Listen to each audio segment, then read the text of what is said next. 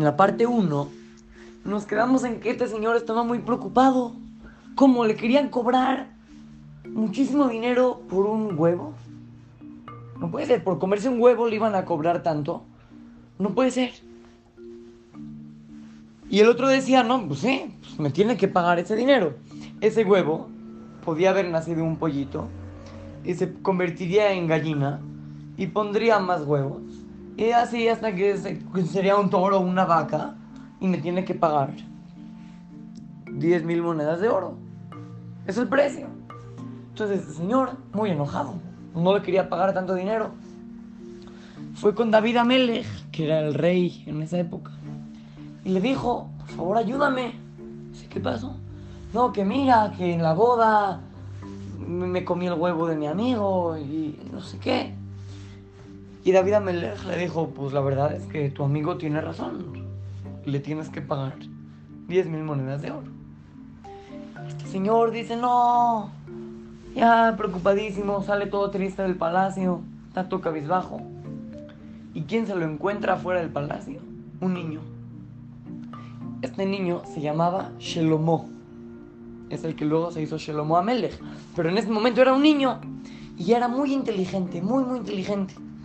Y este Shelomo lo vio y dijo, ¿por qué estás tan triste? Ya, no pasa nada. de verdad no es nada. Dice Shelomo, ya, platícame, ya, de verdad cuéntame. No pierdes nada. Dice, mira, te voy a contar. En la boda me comí el huevo del de al lado porque me daba pena que vean mi plato vacío y a él no le daba pena. Entonces puse su huevo en mi plato, me lo comí y me quiere cobrar 10 mil monedas de oro por un huevo. Dice Shelomo Amelech, espérate, espérate, ¿el huevo estaba crudo? no, ¿por qué tiene que ver? El huevo estaba cocido. Dice, sí, sí, el huevo cocido, un huevo duro, cocido. Dice Shlomo Amelech, mira, yo te voy a decir qué tienes que hacer. Y ahí le dijo, tienes que hacer esto, esto, esto, esto. Al otro día, ese señor se puso afuera del palacio y empezó a meter frijoles en la tierra, frijoles cocidos. Y justo estaba saliendo David Amelech del palacio y se encontró a este señor haciendo cosas en la tierra fuera de su palacio y le dijo, oye, ¿qué haces? Le dice, no, estoy plantando frijoles cocidos. Dice, ¿eres tonto o qué? ¿Por qué plantas frijoles? De un frijol cocido no va a salir nada. Es como si plantas una papa sabrita, una galleta Oreo. No te va a salir nada. ¿Para qué lo haces? Este señor le dice, ah, sí. De un frijol cocido no va a salir una semilla. Dice, no. Dice, ah, pues ¿qué crees? De un huevo cocido tampoco puede salir un pollito. Había Melech, como que no entendía. Está bien, de un huevo cocido no va a salir. Y luego se acordó de lo que había pasado el día anterior. De que le había contado la historia del huevo en la boda y no sé qué. Y le dijo, tienes razón. La verdad, tienes razón.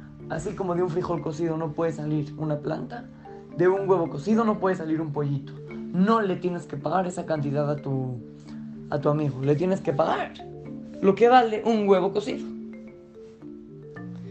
David Amelech llegó a su palacio y entendió que lo que había pasado había sido Shelomo su hijo. Le latió. Shelomo era muy inteligente, le latió que él había sido el encargado de darle este consejo al Señor. Y le dijo a Shelomo, la verdad, te felicito. Te felicito supiste usar tu inteligencia para bien. Niños,